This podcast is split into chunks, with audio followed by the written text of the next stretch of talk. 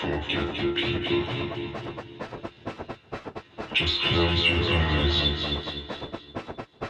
Forget your name. Forget your